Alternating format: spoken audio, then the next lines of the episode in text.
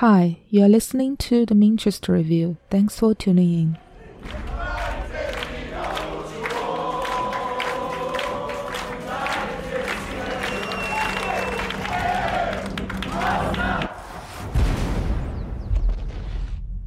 As I said, they have been issued an ultimatum. Aircrafts are on standby and ready to launch an attack on all positions held by the Republika Srpska army. In this episode, I would like to share my reviews of a film and a book. So the film is called Quo Vadis Aida, and the book is called Safe Area Gorazde. Ljudi, baza je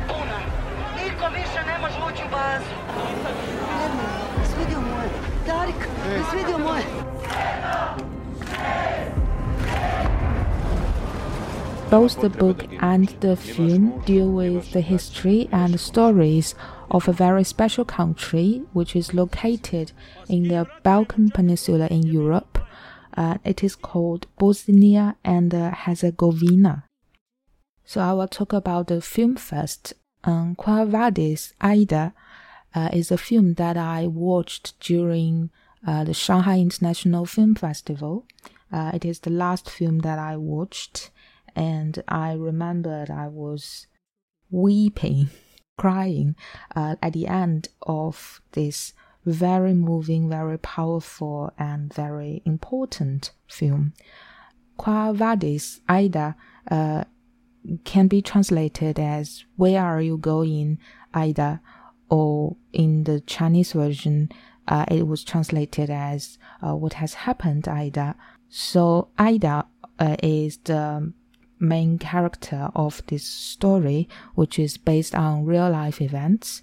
Uh, so the time is 1995 and uh, at the beginning of July, and the place is called uh, Srebrenica, uh, which is in the eastern part of Bosnia and uh, Herzegovina. Mm, so back then, as some of you might know, uh, the former country, which is called Yugoslavia, has fallen apart into different parts. Uh, so the story uh, is basically happened during the following um, Bosnian War. So the Bosnian War is a very uh, sort of complicated and uh, very disastrous and bloody war. It is so complicated um, that a lot of Europeans they tend to turn a blind eye on it or they are very ignorant of it. So I have a book here which is called The Clash of Civilization and the Remaking of World Order, which is written by Samuel P. Huntington. And I will read out a few sentences that he wrote, uh, which kind of explain the background of the Bosnian War. So he wrote, quote, Historically, communal identities in Bosnia had not been strong. Serbs, Croats, and Muslims lived peacefully together as neighbors. Intergroup marriages were common, religious identifications were weak. Muslims, as it, it was said, were Bosnians who did not go to the mosque. Croats were Bosnians who did not go to the cathedral, and Serbs were Bosnians who did not go to the Orthodox Church. Once the border Yugoslav identity collapsed, however, these casual religious identities assumed new relevance, and once fighting began, they intensified. Multi communalism evaporated, and each group increasingly identified itself with its broader cultural community and defined itself in religious terms. Unquote. If I am to paraphrase and put it uh, in more simpler words, it is basically there are three groups of people uh, who consist of the majority of the population of uh, Bosnia, the country. Uh, they are Bosnian Muslims, they are Bosnian Serbians who believe in Christianity, and they are uh, Croats who believes in Roman Catholics. And the war is mainly between the Bosnian Muslims and the Bosnian Serbs troops. Uh, what is important to notice is that the Bosnian Muslims were very under-equipped, meaning that they don't have weapons uh, to have like a fight with their opponents who are Bosnian Serbs. And what is quite special, peculiar about this war is there is literally no war zone. A lot of the shooting, the shelling, bombardment happens in common neighborhood. To quote a sentence from the book that I will introduce later, there is a sentence in it that can be paraphrased as uh, there is really no difference between um, the neighborhood and the front line. The only one difference is in the front line, you will have a weapon, while at home, like you, you don't have anything to defend yourself. So the main character is called Aida. She is a Bosnian woman. Uh, she is also a former teacher, uh, and now she serves as a interpreter, a translator for the UN troops, uh, which is based in Srebrenica, which is her hometown. So the reason why the Dutch people are there uh, is because they have designated uh, Srebrenica as a safety area. But the ironic thing is, it is not safe at all. There are a lot of shelling, a lot of killing, or even massacre happened in that exact place. And the film began when, uh, in that safe area, which is like a camp like a base and heavily under-equipped. There is like not enough toilets, there is not enough water, uh, yet it has already received hundreds and thousands of refugees in that uh, institutions. So it's full of people and it's in a very bad situation. Um, and outside the door, there are more people there. There are more refugees, men, women have their belongings with them. They are all in very devastated situation. They don't have food.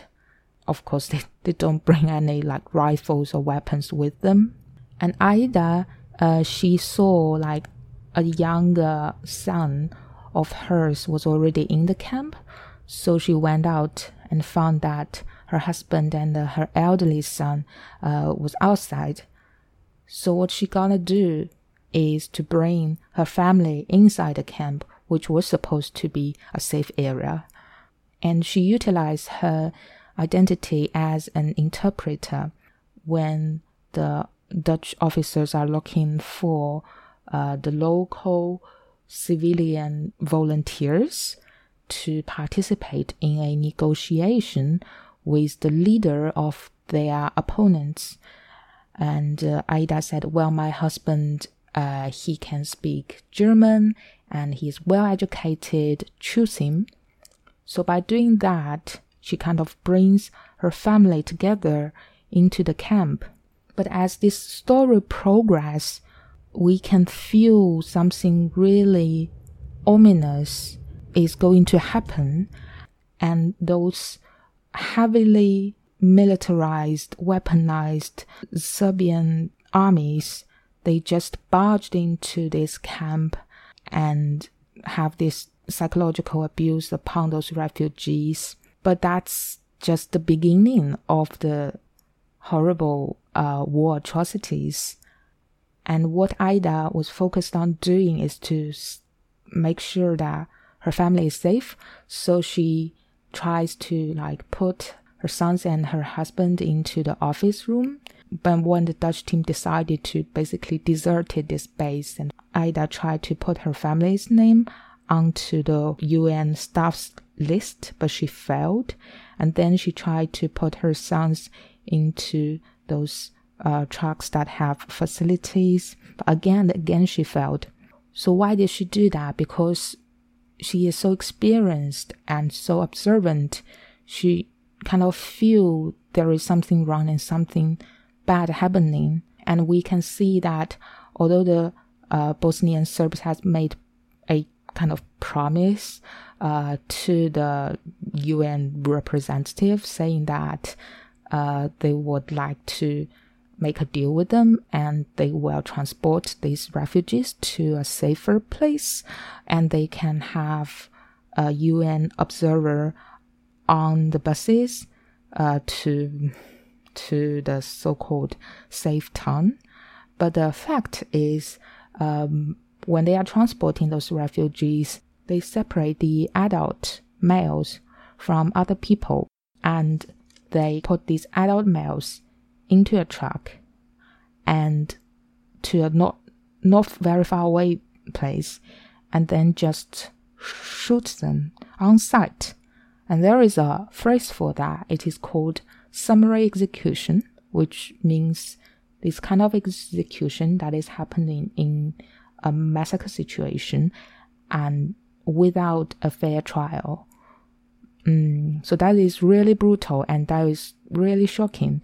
And although Ida hasn't seen that with her own eye, she knew that will be the fate of her boys and her husband. So she has done whatever she could using her identity as a UN staff to save her family. Mm, really, it's based on real life story, which happened less than 30 years ago. So there is no real spoilers.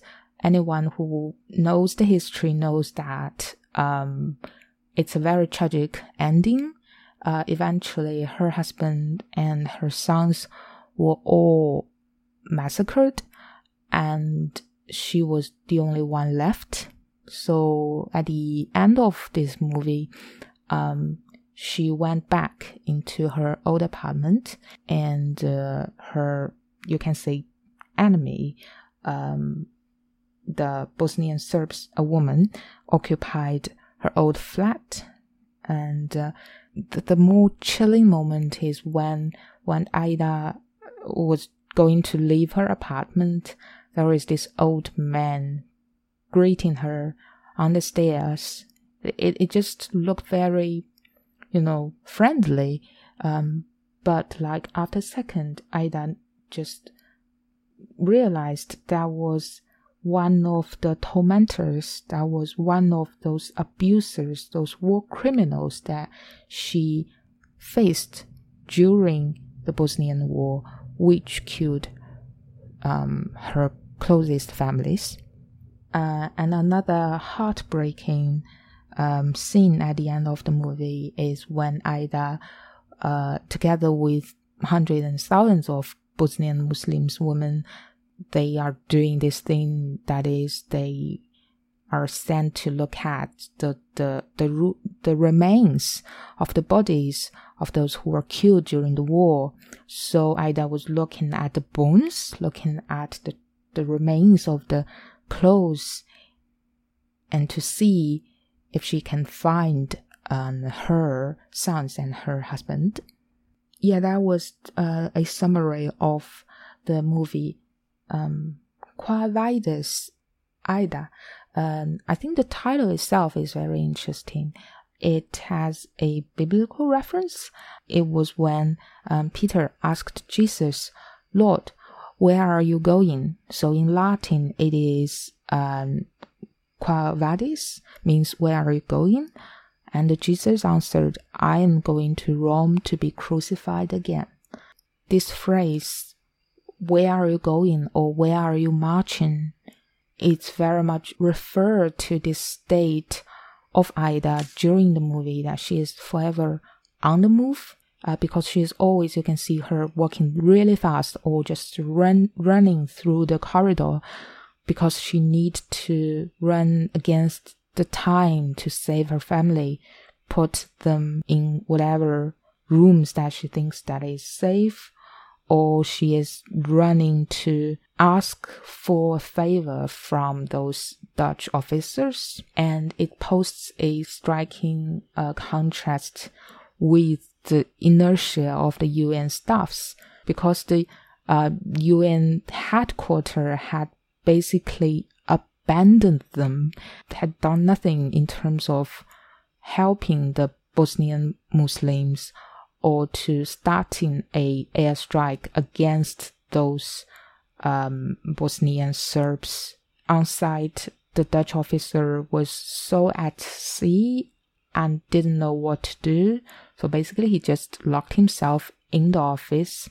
And I think this state of underrun is also very much remind me of the fate of those Bosnian Muslim refugees because they are deprived of their right to be living in their home and what they can do is to you know move to the not so safe safe area or they could try their luck in the woods or if they are really lucky they have the opportunity to immigrate to the United States or to other countries. Yeah, I think the title is a very interesting choice. And I find the experience of watching this film very interesting. It was when I uh, first watched this scene when the young males, uh, middle aged males, were pulled away from their family members. Did I sort of realize I know what will happen later because I have read something many years ago on history of the Bosnian War, but it was like a very quick read, uh, not very deep, not very detailed. I just vaguely had the impression that I knew there is a thing called the Srebrenica massacre, which killed thousands males so halfway in the theater, I realized they're all going to die and, and there is no way out. There is, there's not going to be any hero who will save the day. But I find this filmmaking very smart and very um, thrilling. It keeps on seizing the audience attention because it kind of shows the privilege of Ida as an UN staff and you as an audience will have high expectations of her. You know that she is smart. You know that she is capable. Even though she had broken those rules, maybe she can save her family and a few of her neighbors. Who knows? But with the time going on, there is multiple details that is really upsetting, such as the first massacre scene. Uh, it was spotted by a Dutch officer, a female officer, I think, but they have done nothing about it.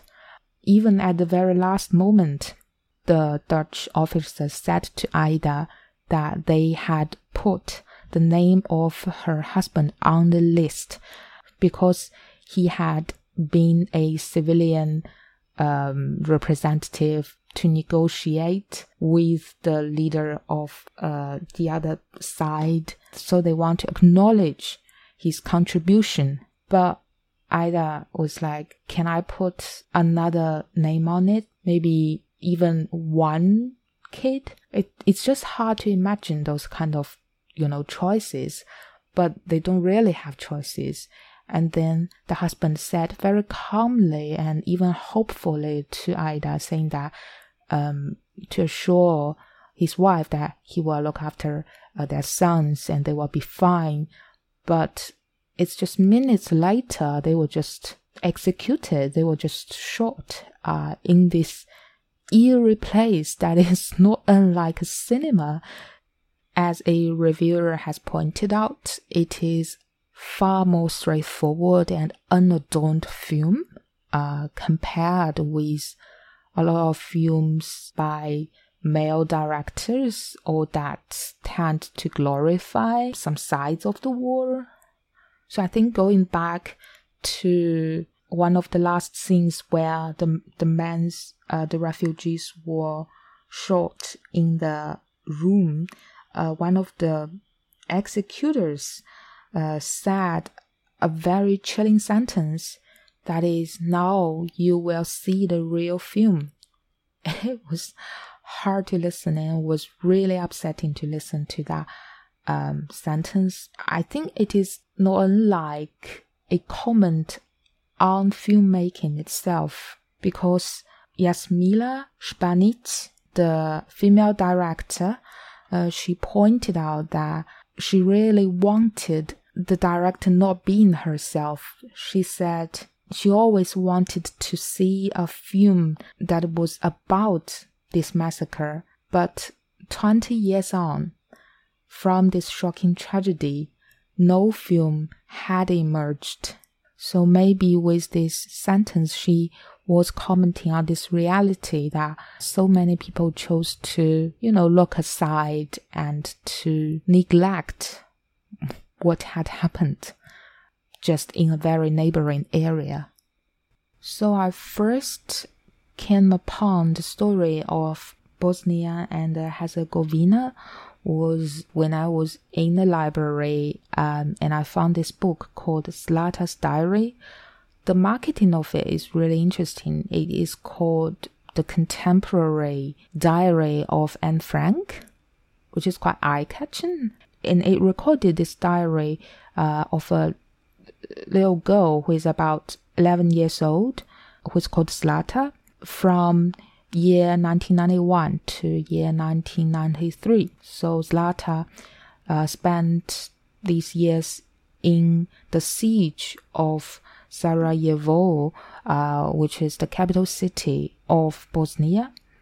Um, well, unlike what had happened to the Srebrenica people, uh, the UN, for once, uh, had been helpful in helping Zlata and her family out of Sarajevo and moved to Paris. So that was the first book where I was kind of really shocking to um, have a very brief and rough idea of this brutal war that has happened in Balkan Peninsula um, in my lifetime.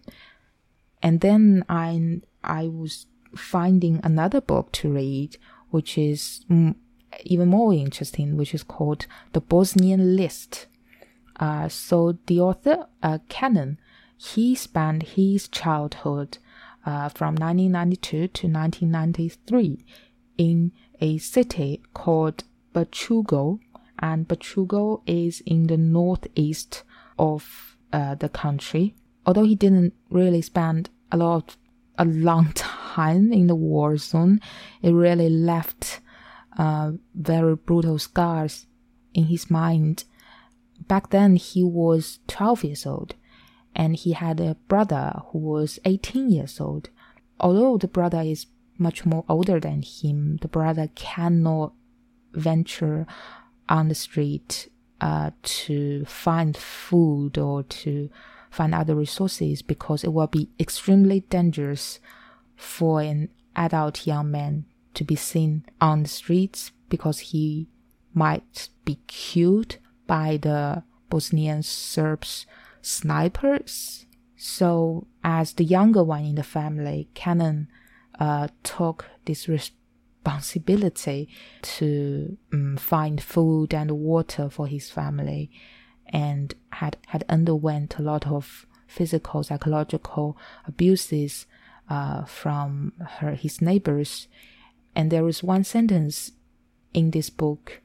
He said, My childhood is an unfinished puzzle because, like, I think most of people during that war, as a Bosnian Muslims, he just had no idea what has happened. It's over a, a night time. His neighbors who were friendly to him, who had been classmates, who had been teachers and friends to him, suddenly turned against him even his beloved karate teacher turned against him. So that was quite upsetting and, and really traumatizing experience. And that book or the memoir, the Bosnian list, it is called this way because when the war ended, he had made this list, which is composed of normal stuffs, nice stuffs, and really like revengeful kind of stuffs like to-do list um, that he will do when he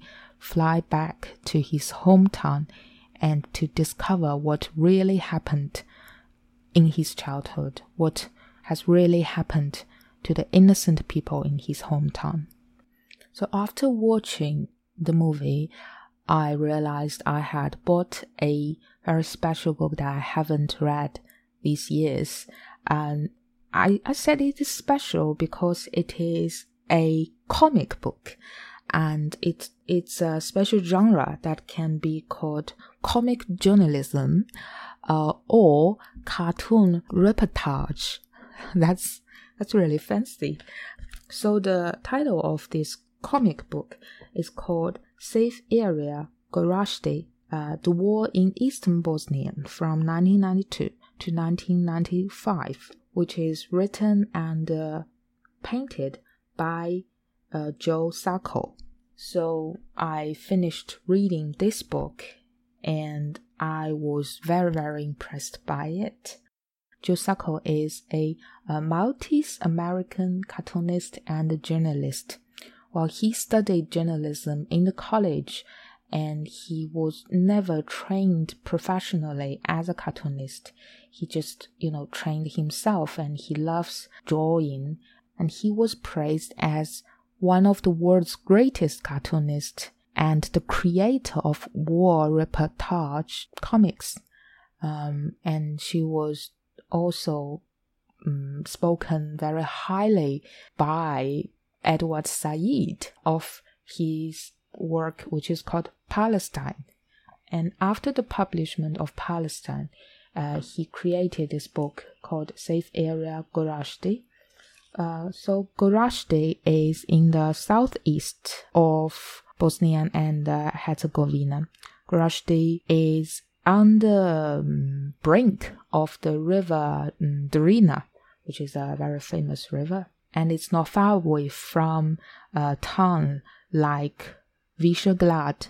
So this book was based upon the interviews that he had done in 1995 so unlike a lot of journalists who just, you, know, visited the place for one day and left for another, he spent, uh, or he spent nearly four months in that place and uh, during which sometimes he will return back to uh, Sarajevo and he will play as a postman for the people in Gorazde. Then he again and again returned to Gorazde. So the book is composed of Joe's own experience as a journalist uh, in this town um, during and after the war. And I like the way how his own experience is kind of interwoven with the experiences or the memories of uh, his interviewees.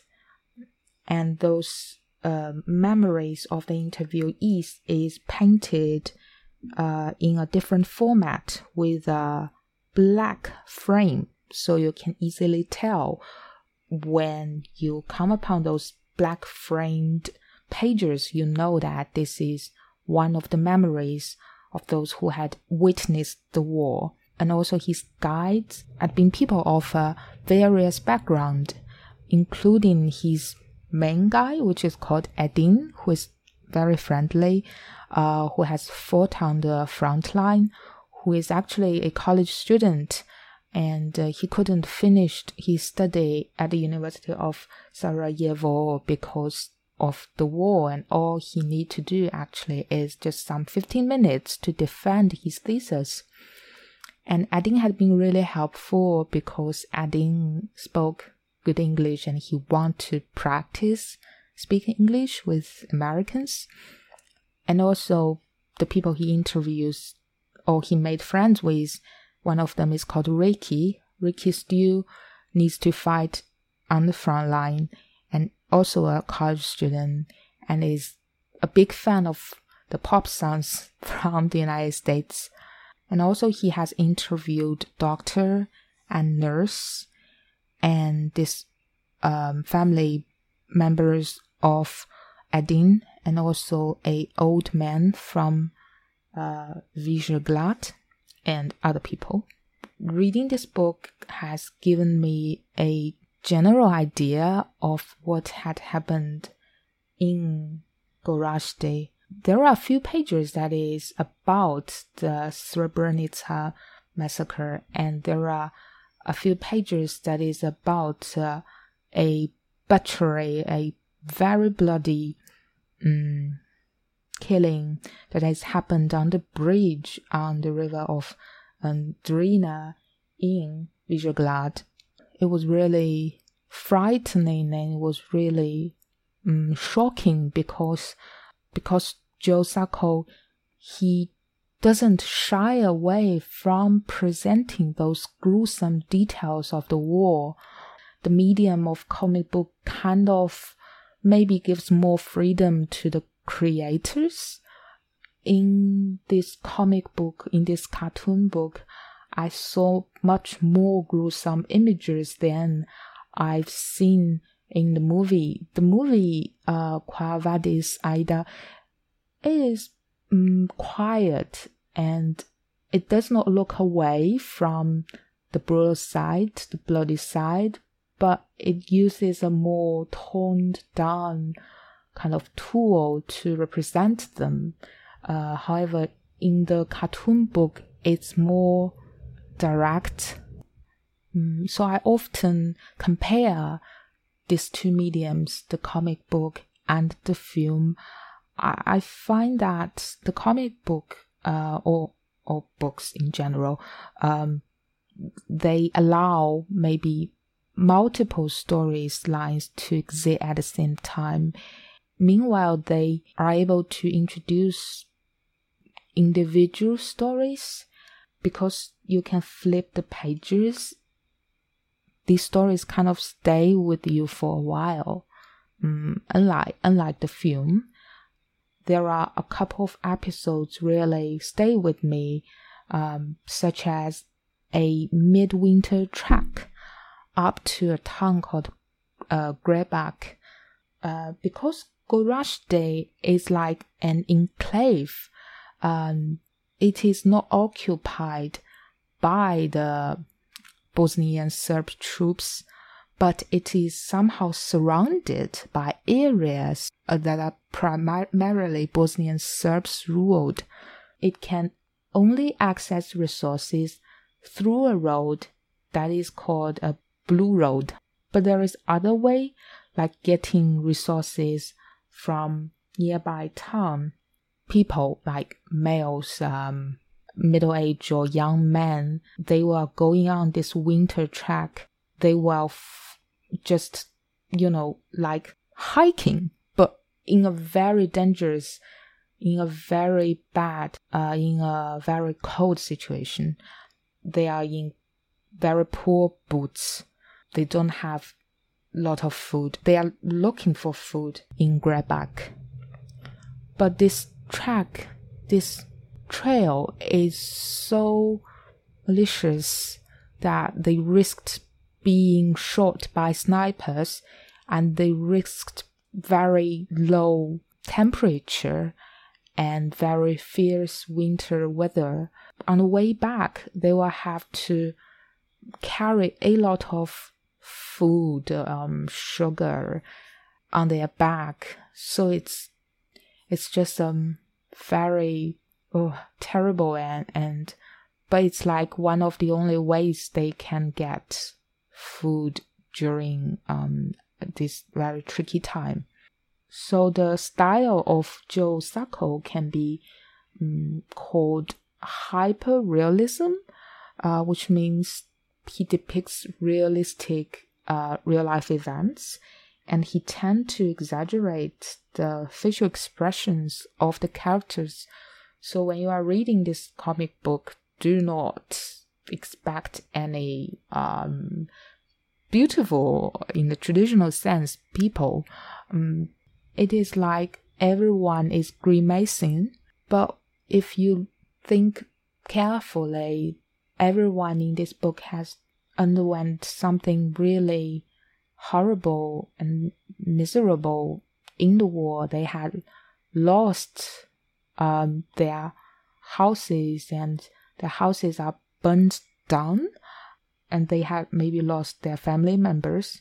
So of course, you know, you can't see those very comfortable or sit back kind of facial expression on them. All in all, I think I really recommend Joe Sacco's works. And I know that there are two other books that he created about the Bosnian War, and I am planning to read them both. Well, he is this, I think, very good journalist because he covered um, very tricky but very urgent uh, international politics topics. Um, but the way he let those individuals tell their sto- stories was very moving and very powerful. I'm under this impression when I'm reading some archives or when I'm reading books. Um, the sentence does not stay with me.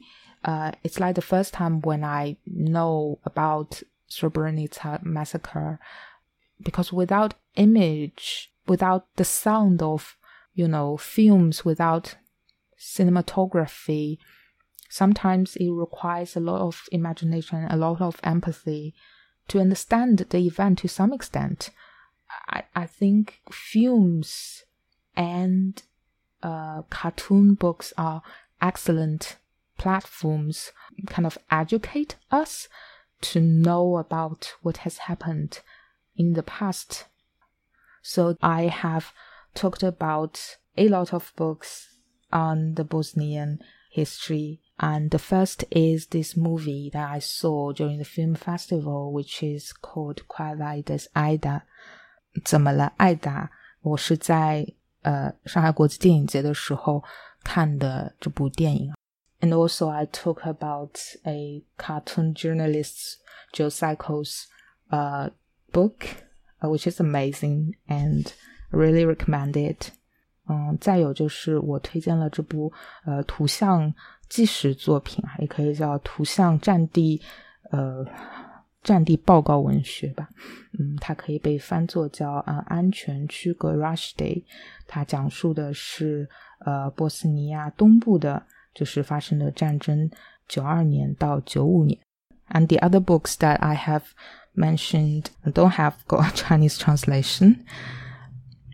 然后我另外提到的两本没有中文翻译，有一本叫《斯拉塔的日记》，然后第二本我提到的回忆录，它的名字叫做嗯，就是可以翻译成《波斯尼亚清单》，然后也是一本非常动人的回忆录。